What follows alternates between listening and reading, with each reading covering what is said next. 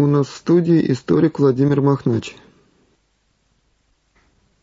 В эти дни, дорогие братья и сестры, можно вспомнить три даты, связанные с царствованием самого выдающегося нашего государя XVII века Алексея Михайловича. 11 октября, 28 сентября нашего православного календаря, память его помазания на царство, бывшего в Успенском соборе в 1645 году. Тремя днями позже, 14-го, юбилей посольства Гетмана Богдана Хмельницкого и всех малороссиян с просьбой о принятии гетманских малороссийских земель в российское подданство. Это было в 1653 -м.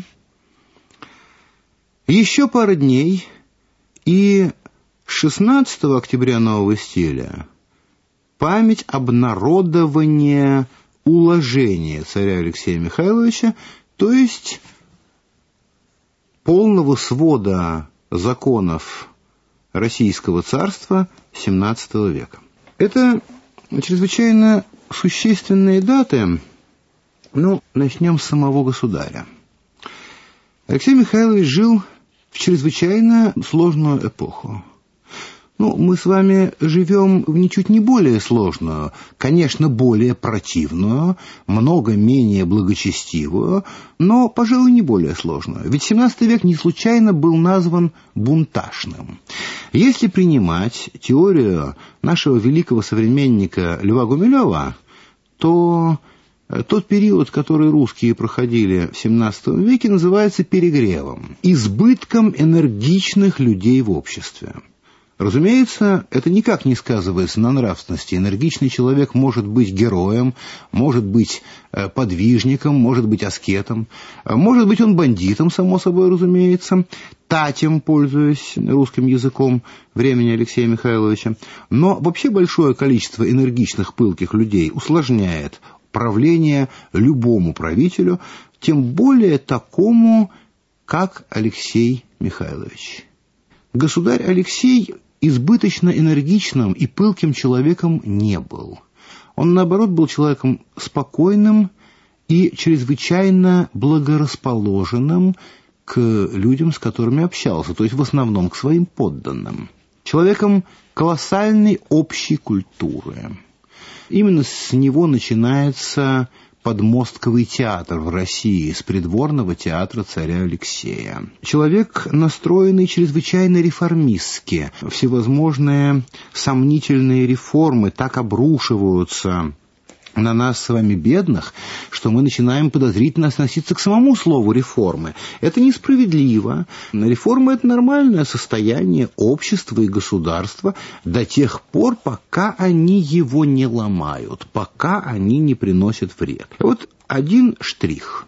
Любимое имение царя Алексея Михайловича было Измайловское. Сохранилось описание Измайлова этого времени. Сложнейшее прудовое хозяйство, плотины, водоподъемные машины и прочая гидравлика э, регулярные сады на голландский манер, впрочем, в русском исполнении, с фонтанами, мы тогда называли их водометами, и сложнейшее животноводческое хозяйство.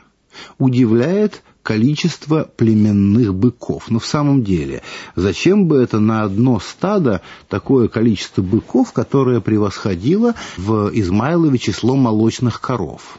А вот зачем э, у государя занимались э, работами по выведению высокорослого молочного скота отнюдь не для царского хозяйства, а для всей России. Как видите, это созидательный реформизм. При нем очень много издавалось книг, а много и переводилось. Причем в том числе и словари, в том числе и издания справочные, то есть, как мы бы сейчас сказали, энциклопедия, это слово появится столетием позже. Причем занимались э, видные православные ученые, такие как Епифаний Славенецкий и его сподвижники по Андреевскому братству в Москве, или круг э, Преосвященного Павла, митрополита Крутийского в другом месте Москвы. Тогда много чего издавалось. Таким образом, это был э, государь-созидатель. Его царствование ознаменовалось созывом нескольких земских соборов. То есть государь управлял не только совместно с аристократией, нашей традиционной Боярской думой, но и совместно с демократией, с Земским собором и, как мы можем видеть, изучая это царствование, монархическое и демократическое начало в России друг другу не мешали. Это и вполне закономерно, если называть э, монархией монархию, управление, прообразом которого является управление в здоровой семье, патриархальный семейный уклад, а демократией тоже называть э, демократию, то есть э, участие в делах государства достойных полноправных граждан, а не, простите меня, всякой шушеры. Правда, это будет совсем не похоже на то, что называют демократию, демократией в современных газетах, но и это тоже достойно всяческого упоминания. Все вещи надо называть своими именами. Внешняя политика царя Алексея была исключительно успешной. Укрепление дипломатическое твердого положения в регионе Балтики, успешное давление на Швецию, собственно, э, все шведские победы сына царя Алексея, Петра Алексеевича Петра I были бы невозможны, если отбросить эту эпоху, э, и победоносная война с Польшей, то есть война за освобождение части исконных русских земель. Ну, мы теперь их называем Украиной и Белоруссией, а вообще западных русских земель. На все это накладывало техчайший отпечаток бунтажность XVII века.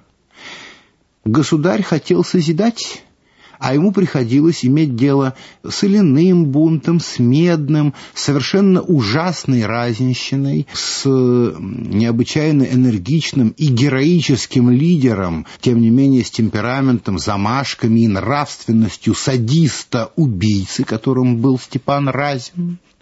Это сложно. Сложно, если ты не тиран и не можешь позволить себе с чистой христианской совестью залить кровью э, свою державу. Во всех случаях, когда было возможно, царь обращался к мнению сословий. Так было в случае с медным бунтом, в этом случае было не право правительство, выпустившее как бы ассигнации, но не бумажные, а не полновесные медные деньги, и пошло на уступки, изъяв из обращения эти медные деньги после бунта. В некоторых правительство было не виновато, так было в случае с бунтами 46 -го года, предшествовавшими соборному уложению, но и опять-таки, вместо того, чтобы встать на путь репрессий, не проявляя слабость, опираясь на силу, в том числе и воинскую, немедленно правительство ответствовало созывом двух подряд земских соборов кратковременного 1646 года и э, полносрочного 1648, который разработал соборное уложение. Соборное уложение, которое было принято земскими представителями, причем э, за срок всего лишь два месяца, оставалось свыше ста лет единственным сводом русского законодательства. Прославленные Петр, Екатерина не смогли создать свода законов. Только при Николае Первом Павловиче мы снова издали полный свод, свод законов Российской империи. Повторяю, столетие прошло. Одно, прошло другое, с середины XVII до середины XIX века.